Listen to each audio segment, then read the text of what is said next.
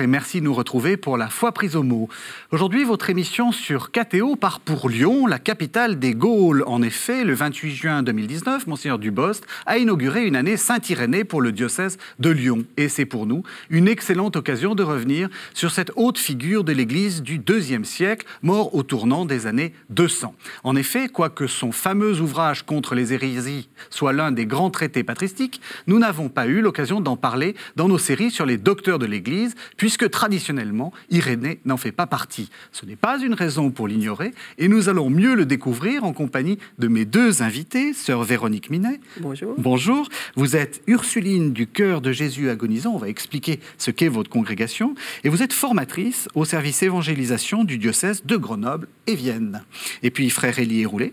Bonjour. Bonjour. Vous êtes moine de la famille Saint-Joseph, ça se voit à votre, à votre habit. Vous êtes vice-doyen de la faculté de théologie de Lyon. Vous êtes responsable du master de patristique et, et vous êtes vice-postulateur de la cause pour le doctorat d'Irénée de Lyon. On va en parler aussi. Alors, on commence peut-être par vous présenter l'un et l'autre, ou plus, plus exactement pour que vous vous présentiez vous-même. Qui sont les Ursulines du cœur de Jésus agonisant? Alors, les Ursulines du cœur de Jésus agonisant, c'est une congrégation qui a été fondée euh, au début du siècle. on va fêter euh, nos 100 ans, là, euh, donc en. Au début du siècle dernier. voilà, du siècle dernier, excusez-moi, oui, du siècle dernier. Donc en 2020, on va fêter nos 100 mhm. ans. Et donc pourquoi du cœur de Jésus agonisant? Parce que le cœur de notre charisme, c'est de suivre le Christ qui dit j'ai soif dans n'importe quelle situation de vie. Et puis agonisant, je rappelle, c'est un, un nom qui peut choquer un peu, ça veut dire d'être présent à tous les combats de la vie, pas seulement le dernier. Voilà. Et donc, on s'occupe particulièrement des plus pauvres et puis euh, des enfants, des jeunes et beaucoup de l'éducation et de l'éducation de la foi à tous les âges de la vie. Vaste programme. Alors, vous aussi, j'ai deux, questions à vous poser. D'abord, rappelez-nous qui sont les membres de la famille de, Saint-Joseph, et puis euh, peut-être euh, nous parler aussi de cette euh, postulation dont vous vous occupez. Et puis on reviendra, mais ce sera plutôt à la fin de l'émission, sur le master en patristique que vous, que vous dirigez. C'est quelque chose de très important, et peut-être que certains de nos, téléspectateurs seront contents de, de savoir ce que c'est. Alors d'abord, la famille Saint-Joseph. La famille de Saint-Joseph, nous, nous sommes une communauté relativement jeune, euh, comparée aux Ursulines de Sœur Véronique, euh, puisque la communauté a une trentaine d'années euh, lorsqu'elle a été fondée. notre spiritualité, c'est une spiritualité monastique qui s'enracine vraiment dans la grande tradition monastique autour de la règle de Saint Benoît, mais qui veut se vivre à travers ses constitutions, à travers la spiritualité de Nazareth, c'est-à-dire voilà une spiritualité de croissance de l'homme dans toutes ses dimensions, euh, et une croissance particulière en, sainteté dans sa vie spirituelle, euh, comme Jésus à Nazareth, dans son humanité, entre Marie et Joseph. Ce qui explique la dimension mixte de la communauté. Il y a des frères et des sœurs qui vivent euh, dans des lieux distincts, mais nous avons les offices liturgiques ensemble, nous partageons la mission également ensemble au quotidien. Il y a un cœur monastique et autour des frères et sœurs laïcs euh, qui euh, ne sont pas euh, communautaires, mais qui vivent de la spiritualité, de cette spiritualité au cœur du monde. Alors j'ai regardé sur Internet, c'est assez facile, on cherche sur, sur les, navigateurs et les, moteurs de recherche et on, trouve très facilement votre site. Alors justement, la cause de, Saint, de Saint Irénée comme docteur, donc Irénée est bien saint, donc c'est pas la peine de faire une cause pour sa canonisation, mais la question c'est son doctorat. La question de son doctorat, voilà. L'idée euh, était, était venue euh, du, cardinal Barbarin. Elle, euh, elle trottait dans les têtes à Lyon des théologiens, des patristiciens depuis déjà pas mal d'années, y compris avant l'arrivée du, cardinal Barbarin sur le siège épiscopal de Lyon.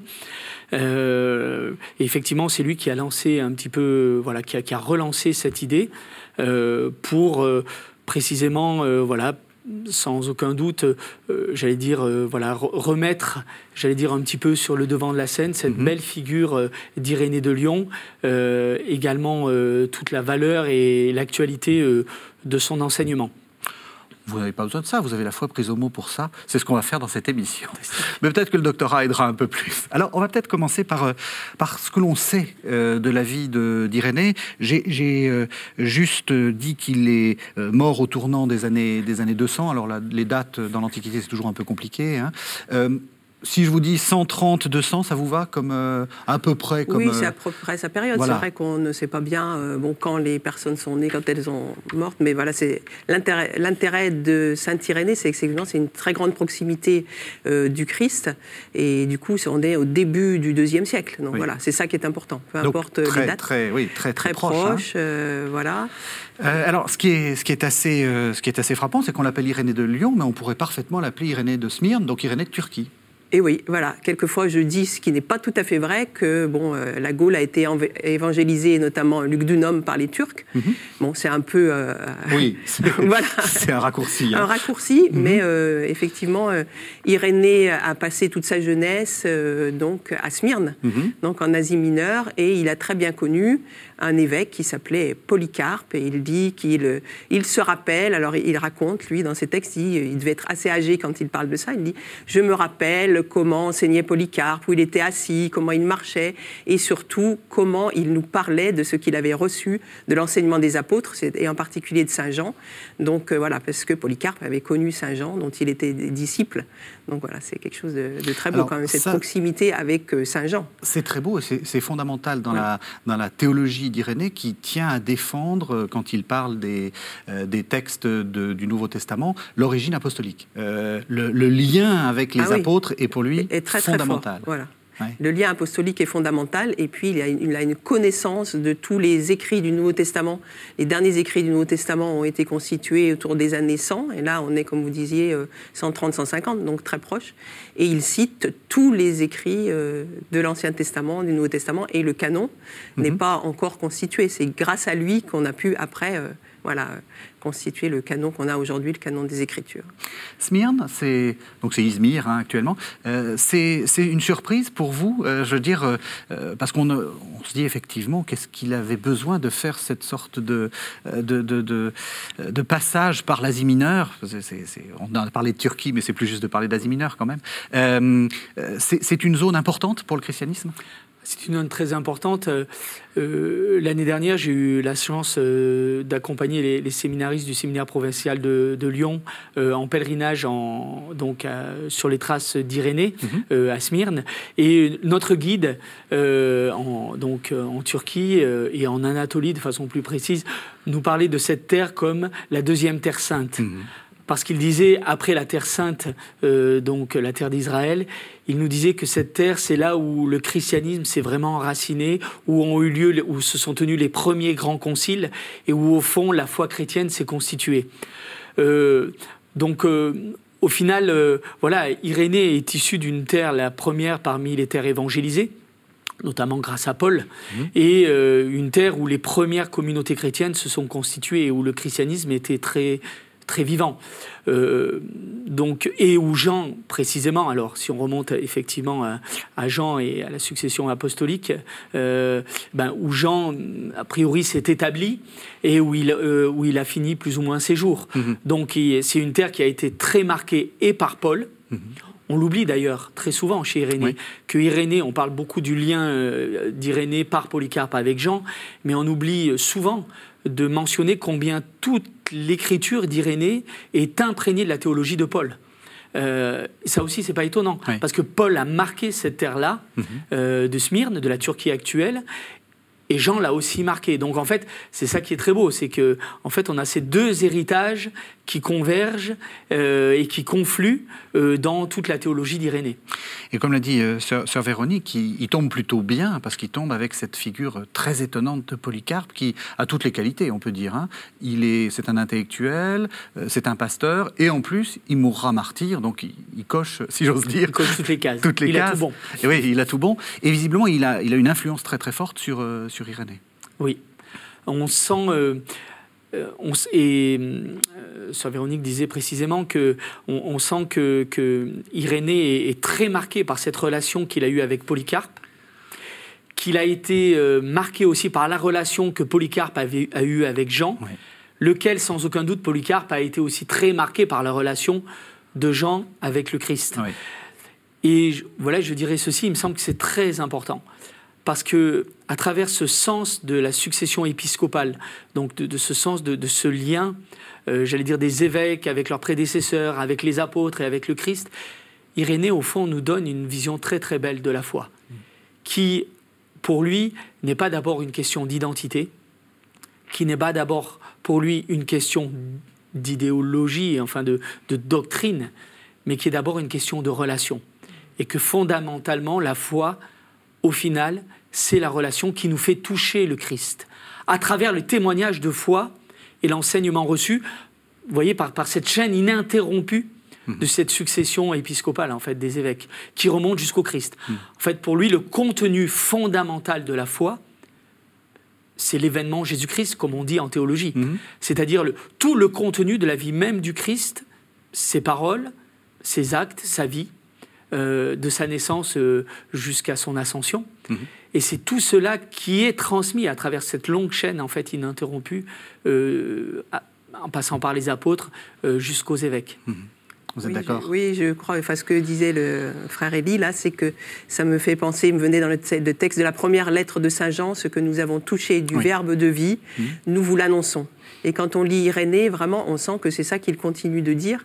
Et en particulier, ce que nous avons touché du verbe de vie. Et pour lui, euh, le sens de l'incarnation. Enfin, il développe beaucoup le mystère de l'incarnation. Et on voit qu'il est vraiment dans une, dans une suite là de, de l'évangile de Jean, des, des, lettres de Saint Jean. Au commencement était le verbe. Et le verbe s'est fait chair. Mhm. Et donc, pour Irénée, toute la question voilà, de l'incarnation, le fait que le Christ se soit fait homme, c'est quelque chose qui est, qui est très important. C'est très important, d'autant, on va le voir hein, juste après, hein, que les, les les ennemis, hein, on peut dire, hein, d'Irénée euh, vont nier euh, en grande partie l'incarnation, on les appelle les gnostiques. Et donc, euh, voilà, vous avez bien, bien raison d'expliquer ça. alors, je l'ai dit, c'est assez surprenant pour, pour certains qui ne connaissent pas Lyon. Irénée n'est que le second évêque de Lyon. Il y a un premier évêque de Lyon qui est, Saint-Potin. comment est-ce qu'il s'est retrouvé à, Lyon, ce, ce, brave Irénée? Eh bien, mystère. C'est-à-dire qu'on ne sait pas du tout comment Irénée est arrivé à Lyon. Et il y a un, écrivain du IVe siècle, donc euh, Eusèbe de Césarée, qui a écrit son histoire ecclésiastique. C'est par lui qu'on sait le plus de choses. Et il dit que Irénée était sans doute presbytre de la communauté de Lyon au moment de prêtre, on dirait aujourd'hui, oui, mhm. euh, au moment de la persécution donc euh, qui a fait euh, beaucoup de martyrs, notamment Blandine, Potin, Sanctus, enfin voilà, donc des, martyrs qu'on connaît, qu'on connaît très bien. Irénée n'est pas mort dans cette persécution, mais par contre, il a porté une lettre qu'ont écrit les chrétiens de Gaulle aux chrétiens d'Asie. Il l'a porté donc aux chrétiens d'Asie et il l'a porté aussi sans doute au pape Éleuther à Rome. Et cette lettre est complètement, entièrement euh, retranscrite, retranscrite, par, euh, par Eusèbe de Césarée. Et donc on voit effectivement que la persécution, c'était quand même quelque chose de, de très violent. Mhm. Voilà.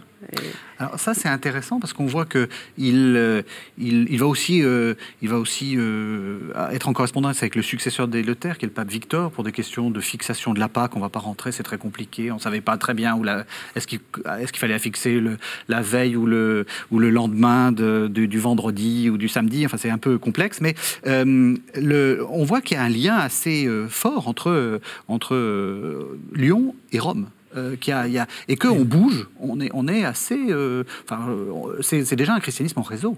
C'est déjà un christianisme en réseau qui a utilisé sans aucun doute tous les réseaux de terre, et, enfin des, routes terrestres, toutes les voies romaines hein, qui étaient déjà mis en place par l'Empire romain, qui étaient déjà très très bien faits de ce point de vue-là, ou les réseaux maritimes. la première communauté, en fait, le christianisme s'est répandu à la fin du 1er siècle et au début du 2e siècle. J'allais dire euh, à travers deux canaux principaux. Euh, le réseau de l'armée, les mmh. légionnaires, mmh.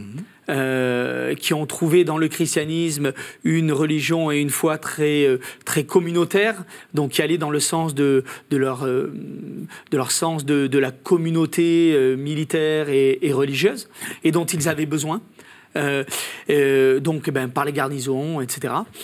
Et puis par les réseaux commerciaux. Mmh. Et Lyon était un Luc du Nôme, hein, était un grand centre commercial. Euh, voilà, euh, le, titre de l'évêque de Lyon actuel, Prima des Gaules, mhm. euh, le dit.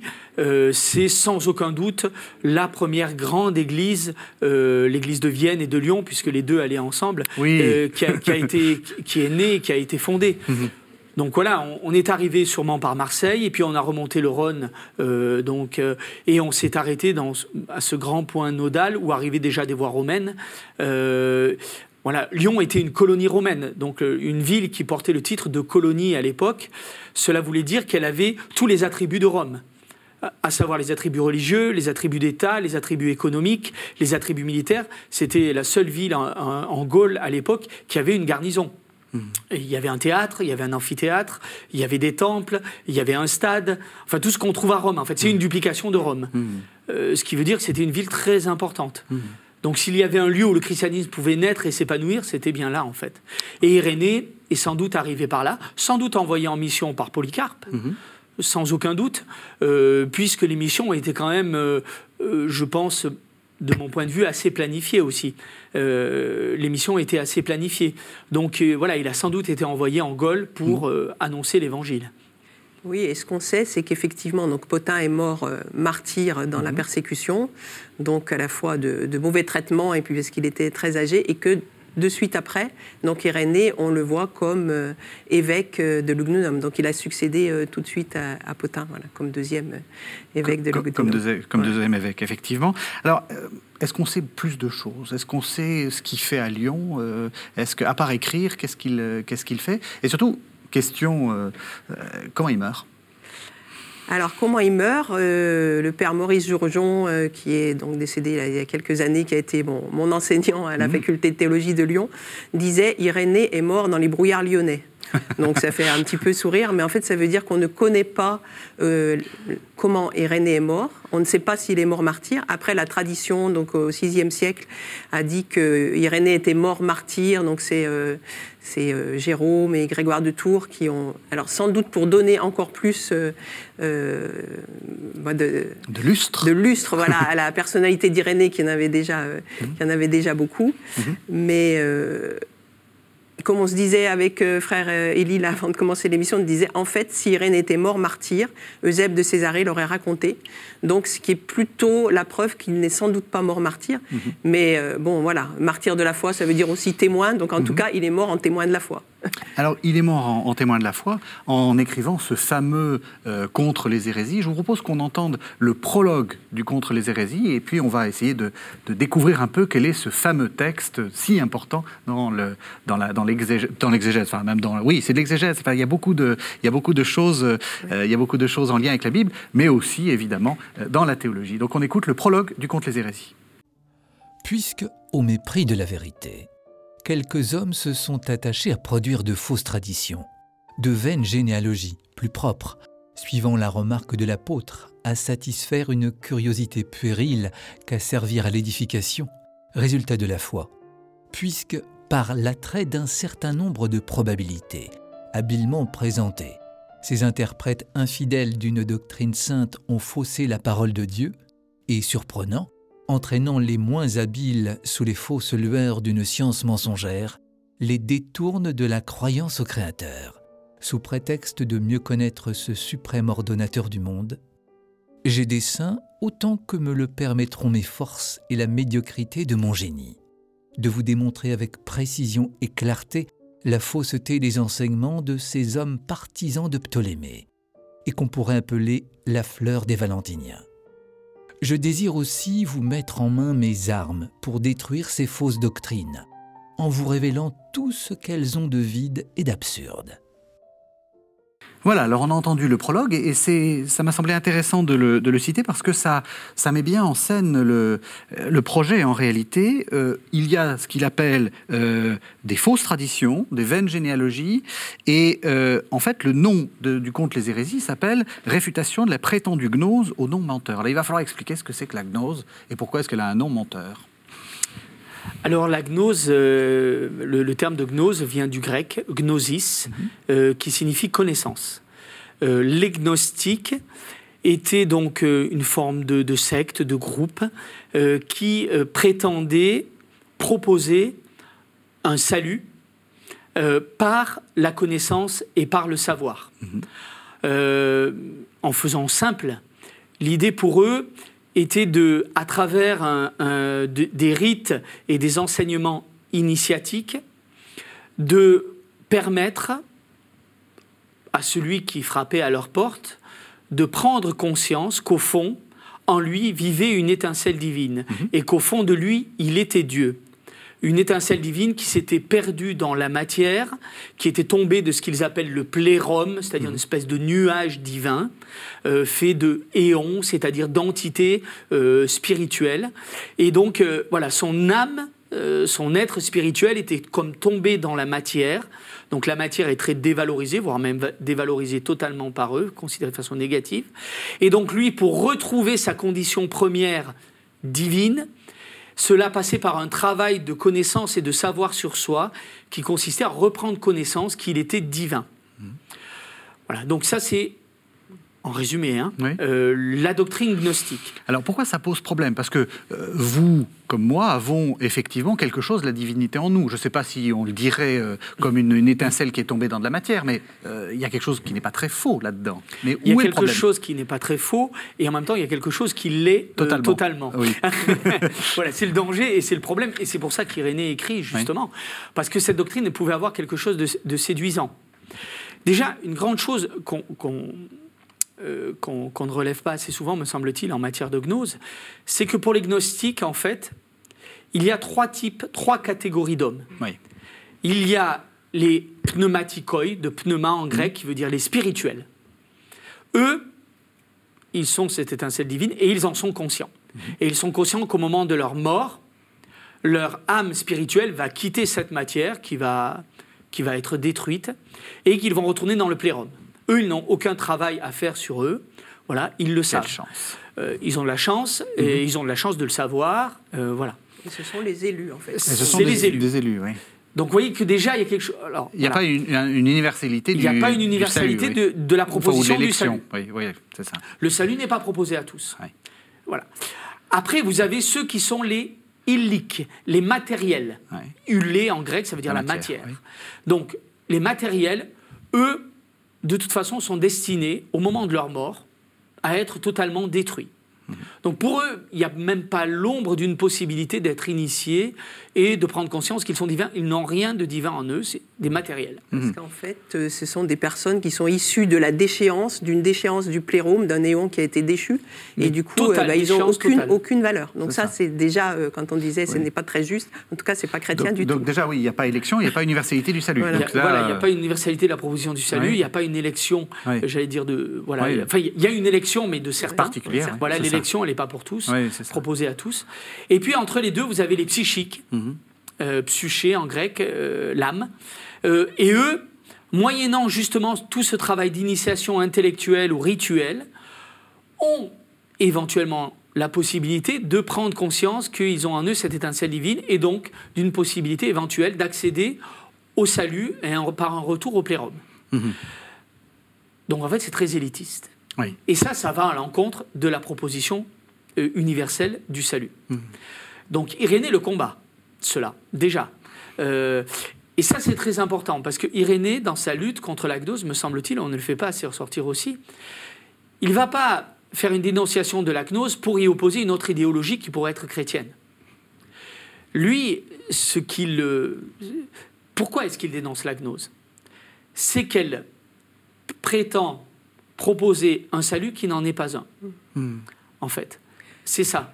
Euh, et donc, au fond, euh, dévoyer les chrétiens sur une autre voie qui ne les conduira pas à la communion avec Dieu. C'est ce qu'il dit exactement. hein. C'est par l'attrait d'un certain nombre de propositions habilement présentées, ces interprètes infidèles d'une doctrine sainte ont faussé la parole de Dieu. Voilà.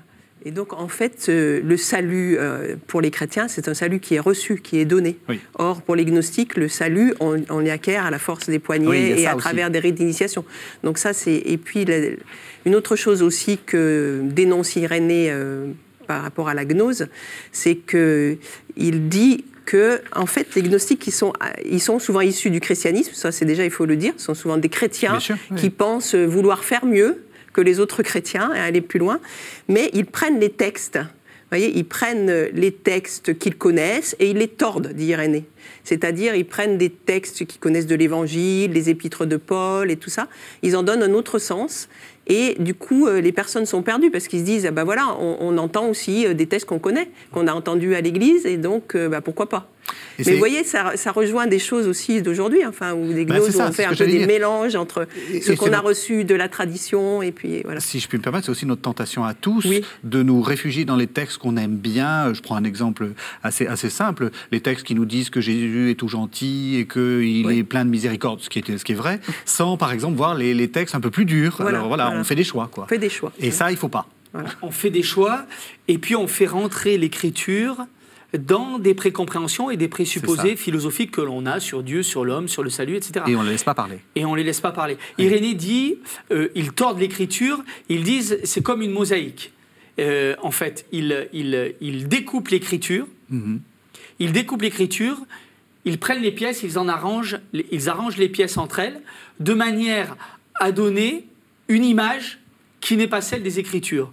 C'est-à-dire, il, il, prend l'image, par exemple, de la mosaïque qui donne à représenter un renard.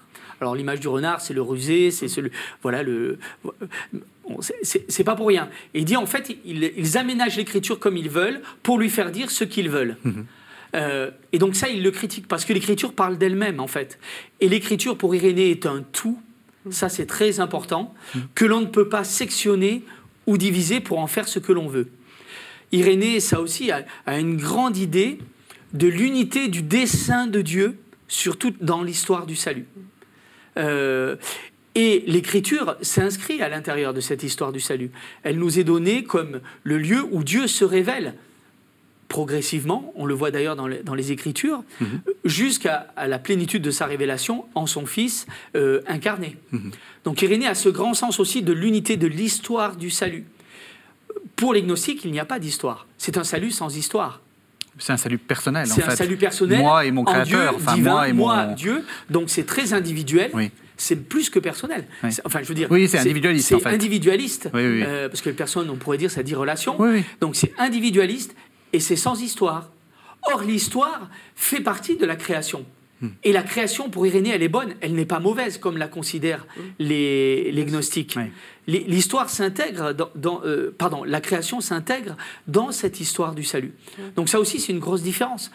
Et aujourd'hui, c'est vrai que c'est très actuel. Les mouvements ésotérico-gnostiques, occultes, etc., initiatiques, euh, j'oserais dire, nihil novo subsole. Mmh. Euh, Irénée nous décrit les fondamentaux de la gnose vous les retrouvez euh, dans, dans tous ces mouvements aujourd'hui, euh, euh, élitistes ou, oui, autres. Oui, c'est ça. Puis il y a une autre tentation aussi qu'a rencontrée Irénée, c'est-à-dire de dire que l'Ancien Testament n'a aucune valeur parce que tout commence avec le Christ. Et donc, c'est une tentation très actuelle. Hein. voilà, c'est ce que j'allais dire. Malheureusement, on se dit ah ben non, de toute façon, ça n'a aucune valeur. Et puis d'opposer le, méchant Dieu de l'Ancien Testament au gentil Dieu du Nouveau. Et voilà, comme disait le pape, je crois que c'est Paul VI, je sais plus, nous sommes spirituellement des sémites, c'est-à-dire refuser que nous sommes nés dans cette histoire. Et Élie le disait très bien. C'est-à-dire, vraiment, euh, pour Irénée, c'est l'histoire du salut et qui nous est racontée par les Écritures depuis la Genèse jusqu'à l'Apocalypse. Et on n'a rien à, il dit à certains moments, il dit, on n'a rien à enlever ni à ajouter. Ce que font les gnostiques. Ils disent, on peut enlever des, des parties, on peut rajouter d'autres. Voilà. L'Ancien éclaire le Nouveau Testament, le Nouveau éclaire l'Ancien Testament. Mhm. Et pour Irénée, on ne peut séparer les deux. Et, et, il fait le lien entre histoire, salut et écriture et révélation.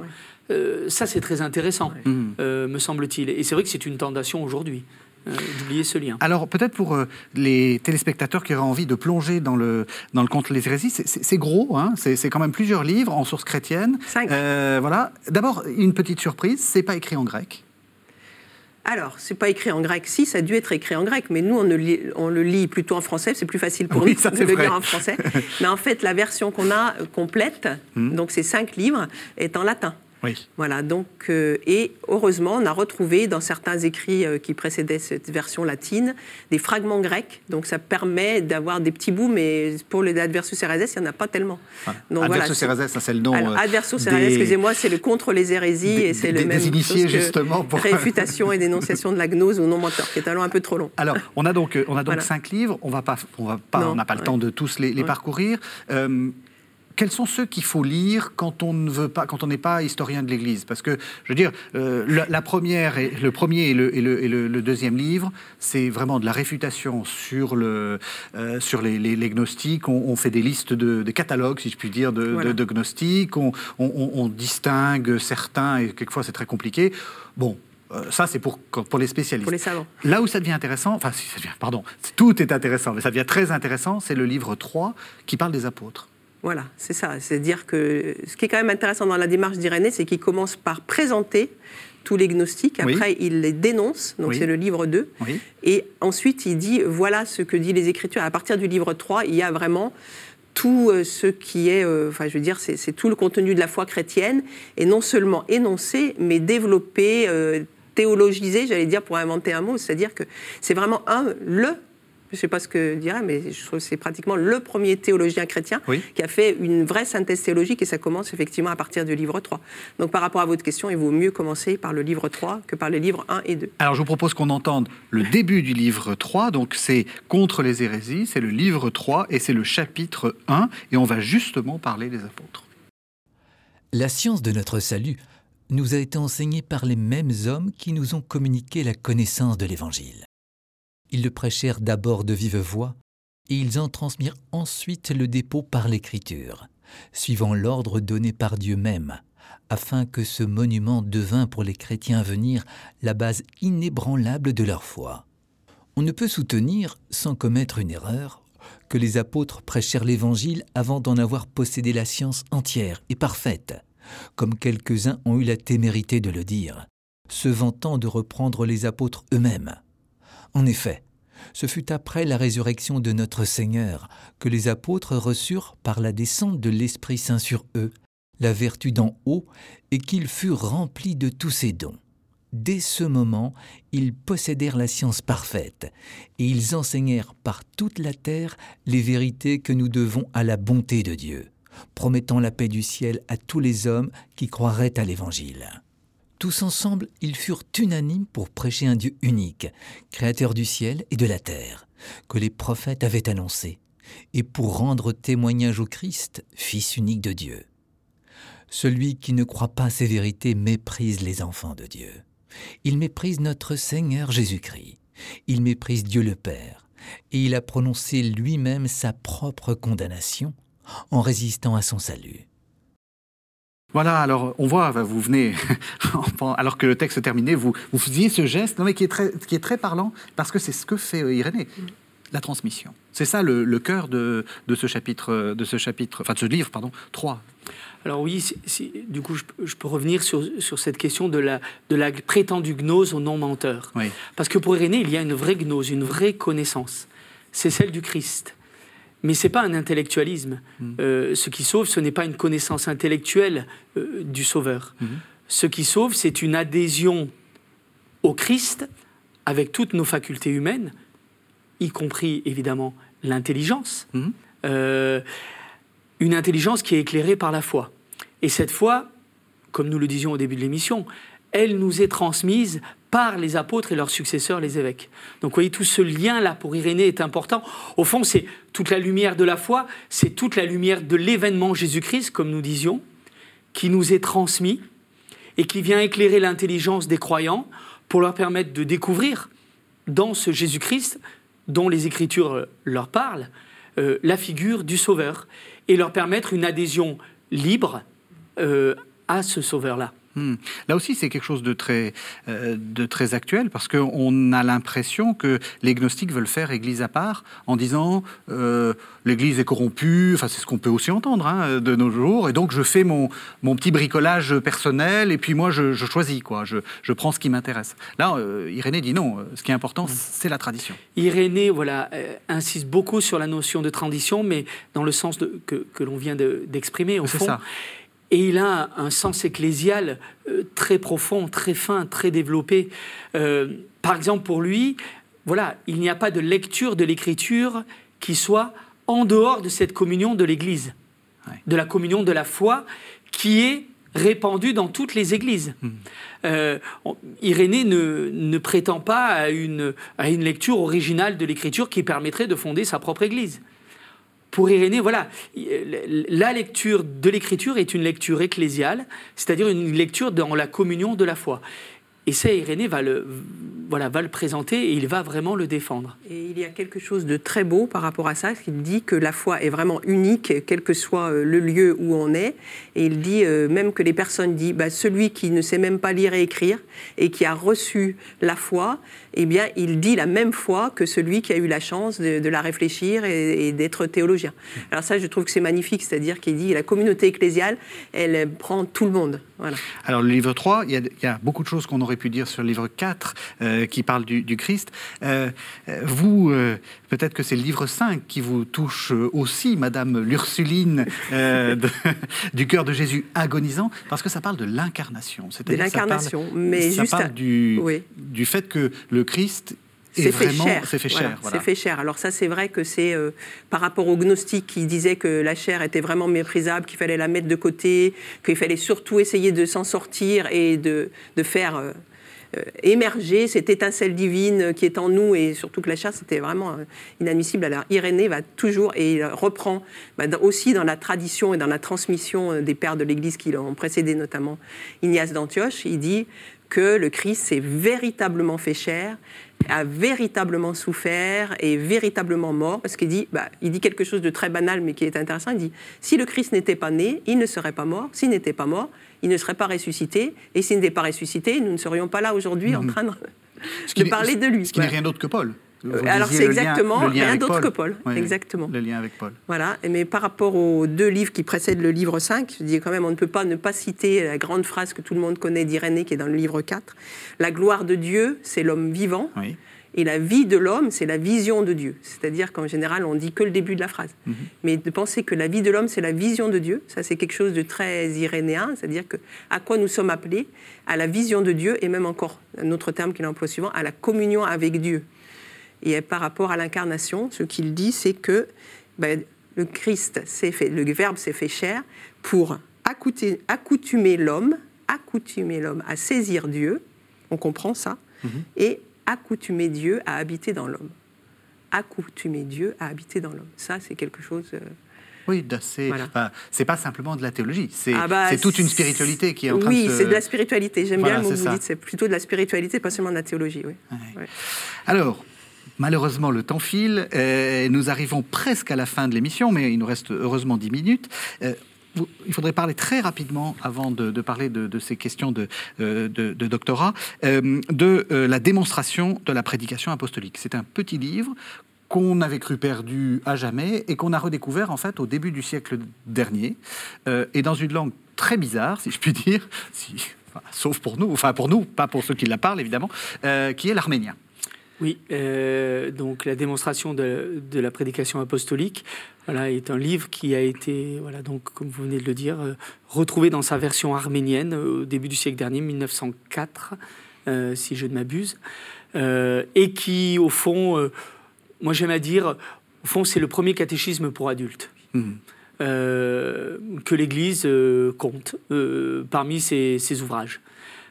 Irénée, en fait, explique le credo. Alors, le credo officiel de Nicée n'a pas encore été proclamé, puisque mhm. ce sera en 325, mais il y a des noyaux de credo, et notamment la tripartition du credo, euh, euh, Père, Fils, Esprit, euh, avec rattachement de la question de l'Église à l'Esprit Saint, circule déjà, on en trouve des, extraits dans, dans le, le, Contre les hérésies. Donc il explique le credo de la foi, mais il le fait à partir des Écritures. Et je trouve ça assez fantastique. C'est-à-dire que ce n'est pas une explication théorique et intellectuelle. Irénée va repartir des Écritures, de la Genèse, pourquoi Dieu a créé l'homme, en vue de quoi l'homme a créé, en vue, en vue de quoi Dieu a créé l'homme, en vue d'être récapitulé dans le Christ, d'être repris et résumé dans le Christ. Et il va reprendre tout ce parcours de l'histoire du salut. Et je trouve que cela a un grand mérite. Cela montre que l'assimilation de la foi, ou plus exactement que la foi est quelque chose qui s'assimile et qui demande du temps, qui demande de se poser des questions, qui demande euh, de prendre le temps de voir comment Dieu vient répondre à ces questions, y compris à travers l'écriture. C'est quelque chose de progressif. Cette notion de progrès, dans ce sens-là, de croissance, c'est quelque chose qui est très présent dans la théologie d'Irénée. Irénée dit, et on le trouve particulièrement là, que que Dieu a créé l'homme au fond comme un petit enfant. Il ne l'a pas créé comme détenant déjà toute la perfection de son humanité. Et il l'a créé à son image en vue de la ressemblance. Voyez? Et donc, l'homme doit peu à peu grandir dans cette accoutumance avec Dieu, comme, nous comme Irénée le dit lui-même. L'homme doit grandir dans cette communion toujours plus libre et consciente avec Dieu. Et il en va même jusqu'à presque excuser l'homme d'avoir péché. Il dit, mais au fond, Adam euh, a, été, a été abusé par le serpent, euh, comme un petit enfant peut parfois être abusé par les adultes. Donc oui, il a cette vision très positive. Et ça, il va le garder en fait. Et donc il explique le credo de la foi, vous voyez, comme cette progression dans notre relation de plus en plus profonde avec le Christ, vous voyez, qui nous est livré à travers toutes les Écritures. Oui, il est très optimiste. Hein, euh, frère Elie le redisait, c'est un optimiste. Donc il a vraiment euh, eu un sens de, la vie de l'homme qui est positif, voilà, qui n'est pas du tout. Euh, on tombe pas, voilà, on n'a pas envie de, déprimer hein, quand on lit Irénée, pas du tout. C'est vrai? Ah oui, non. Et du coup, par rapport à, la prédication de la démonstration apostolique, il y a effectivement, il dit, et je crois que c'est un peu la première fois qu'il dit, premier article de la foi, Dieu Père, deuxième article, euh, euh, Jésus le Christ, troisième article, l'Esprit Saint. Donc ça, on a vraiment euh, bon, les prémices de ce qui sera notre credo actuel. Voilà. C'est un texte accessible? Est-ce que c'est plus accessible Ah oui, c'est beaucoup plus accessible. Et Donc c'est ça votre conseil de lecture pour, Oui, ça, on peut commencer par ça, parce que c'est pétri de, de, références à l'écriture, et notamment du lien, ce qu'on disait déjà tout à l'heure, entre l'Ancien Testament et le Nouveau Testament. Et Irénée ne cesse de dire ce que Jésus est venu accomplir était annoncé et je pense notamment à tout ce qu'il dit sur les textes d'Isaïe et de Zacharie qui annoncent, qui sont les, textes du serviteur souffrant, ou par exemple Zacharie, euh, euh, voilà, euh, il arrive monté sur humble et monté sur un anon. Voilà, donc c'est quand même des textes. Si on connaît bien la Bible, il vaut mieux commencer par ce livre-là, parce qu'on ne sera pas du tout déconcerté comme si on commence le livre 1 du Contre les hérésies, où là, effectivement, on part carrément dans un autre monde. Alors, le doctorat, je vous propose qu'on écoute un interview que François-Xavier Dubessé, euh, qui est notre chef d'édition et c'est pour moi l'occasion de saluer son efficacité, a réalisé avec Étienne Piquet-Gauthier, qui est le directeur de la Fondation Saint-Irénée. Et donc, on va entendre ce que le directeur de la Fondation Saint-Irénée nous explique de euh, ce qui se passe à Lyon pour ce doctorat.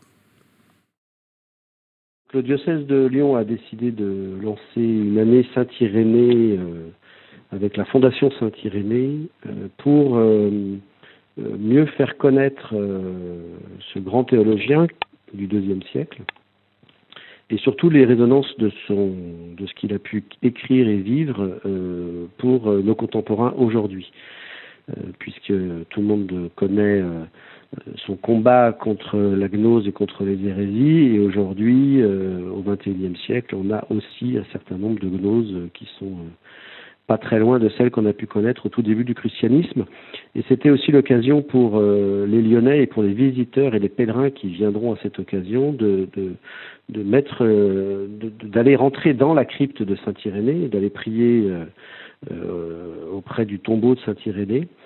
Et ça, c'est vraiment quelque chose, c'est vraiment une démarche personnelle aussi et spirituelle à laquelle on invite les, les visiteurs et les Lyonnais, c'est euh, de monter sur la colline de Saint-Irénée et euh, de, passer un, temps de prière euh, de, devant le tombeau pour, pour aussi connaître ou reconnaître un peu ce, trésor, puisque Lyon a, la chance d'être le berceau du christianisme en France.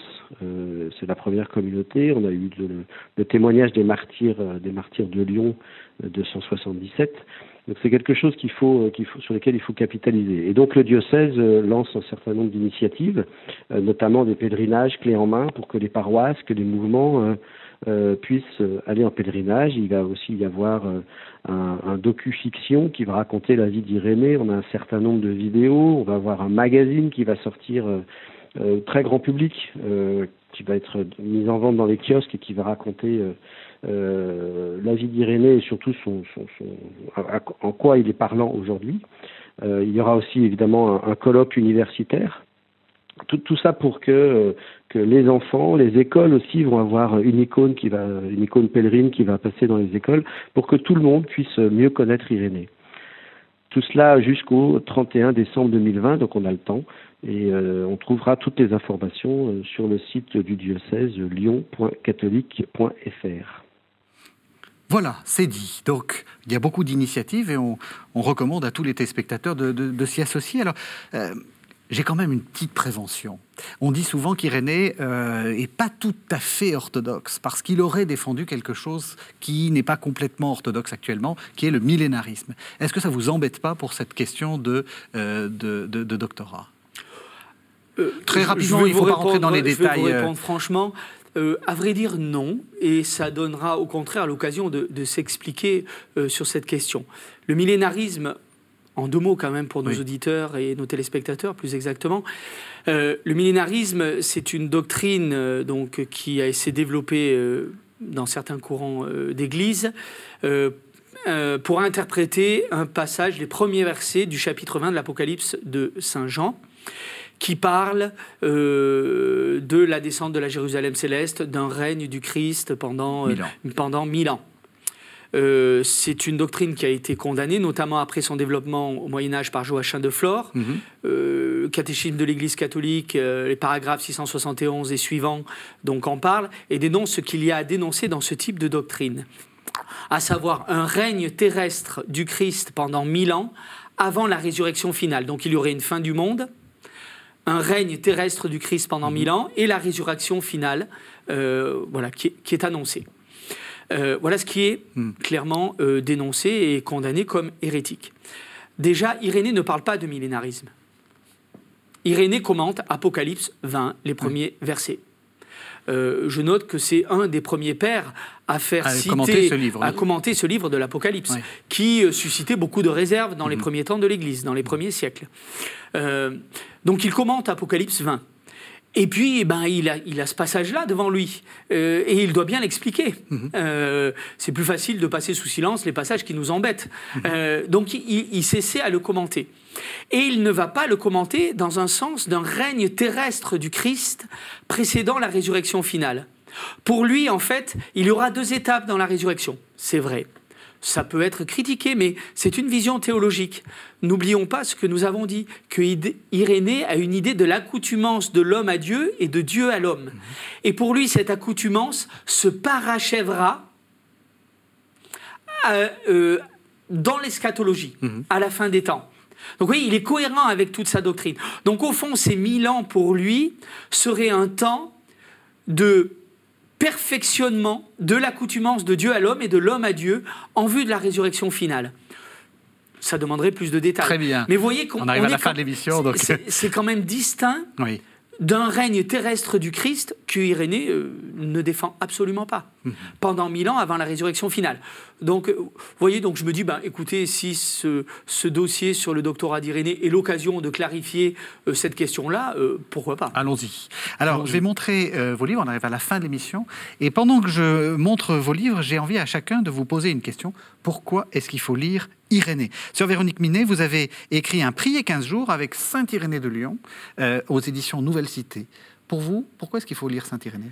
Alors il faut lire Saint Irénée parce que justement il est vraiment aux sources du christianisme, au début. Et pour moi, ce qui est fascinant, chez Saint Irénée, c'est sa proximité euh, des textes de l'Écriture. Et je me dis, voilà, il y a beaucoup d'autres raisons et aussi son sens de, l'incarnation, comme on en a parlé dans l'émission. C'est les deux choses que je retiendrai. Alors, principalement. Mais il y en a beaucoup d'autres. Beaucoup d'humilité, vous nous avez apporté aussi un livre qui n'est pas de vous, ah euh, que vous nous conseillez, euh, qui est une lecture du Contre les hérésies par Marie-Laure Chayeb, qui est paru aux éditions du Cerf. Voilà, alors je voudrais euh, remercier Marie-Laure Chayeb, que je ne connais pas, parce qu'effectivement, avant de venir, je me suis dit, j'ai retrouvé ce livre dans ma bibliothèque, je me suis dit, je vais le lire, et elle fait un résumé alors du Contre les hérésies avec tous les textes principaux. Alors si quelqu'un a peur de lire le Contre les hérésies, lisez le livre de Marie-Laure Chailleb, c'est vraiment une très bonne initiation. Merci. Élie Roulet, vous avez euh, coordonné un colloque Saint-Irénée et euh, l'humanité illuminée. Pourquoi est-ce qu'il faut lire euh, Saint-Irénée?